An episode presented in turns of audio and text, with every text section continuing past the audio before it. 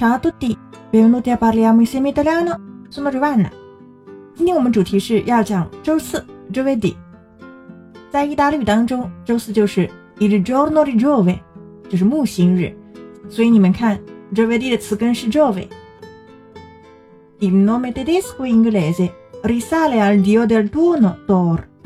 而在英语、德语中呢，这个词的起源就是雷神索尔。英语我们知道 Thor。意大利人会发成 door，但是雷神 Thor 这个词就是英语 Thursday 的来源了。其实我们这些词根词源的故事都是非常有趣的。那意大利人说 Giovedì gnocchi，就是我们礼拜四要吃 gnocchi 这道菜。Perché? Giovedì gnocchi è uno dei modi di dire più usati quando si parla del menù del giorno. Sembra che l'origine sia tutta italiana, romana per la precisione si colloca nell'immediato dopoguerra, una sorta di memento per riempire i piatti con i pochi soldi e i pochi prodotti disponibili sul mercato. La frase completa è giovedì gnocchi, venerdì pesce e sabato trippa. Giovedì gnocchi è uno dei modi di dire più usati quando si parla del menù del giorno. 说到当日菜单，我们使用最广泛的习语之一就是 礼拜四要吃 gnocchi 土豆面团。Sembra che l'origine sia tutta italiana, romana per la precisione。起源应该是完全意大利的。Sembra che 后面要用虚拟式的从句，仿佛好像应该是。准确来说呢，是罗马地区的一个说法。Si colloca nell'immediato dopoguerra, una sorta di memento per riempire i piatti con i pochi soldi E i pochi prodotti disponibili sul mercato。在二战刚结束的时候，这是一种用较少的钱和市面上不多见的可用食物来果腹的一种象征。La frase completa è giovedì gnocchi, venerdì pesce, sabato trippa。完整的句子是：礼拜四要吃 gnocchi，周五要吃鱼，礼拜六吃牛肚。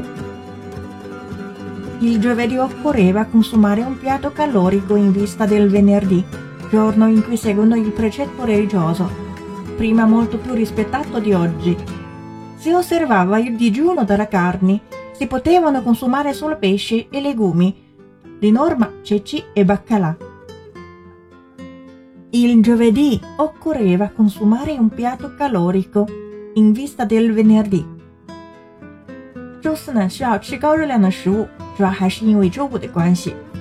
我们这边有很多重要的词组，occorrere 表示客观需要的意思，所以我们这边是 consumare un piatto calorico 作为主语的，需要吃高热量的食物。In vista del venerdì 表示由于，主要还是因为周五的关系。Giorno in cui secondo il precetto religioso 这一天，如果根据宗教戒律呢 ？prima molto più rispettato di oggi。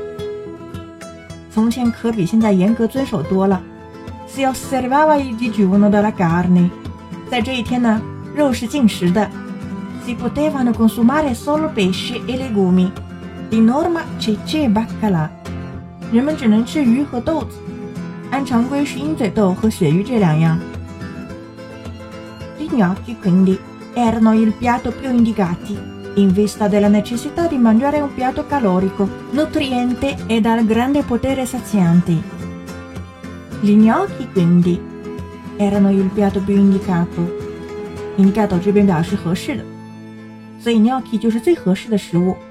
In vista della necessità di mangiare un piatto calorico, nutriente e dal grande potere saziante，还是因为人们需要一道有热量的、有营养的。 又能提供饱腹感的料理，所以土豆团子是一道非常合适的菜肴。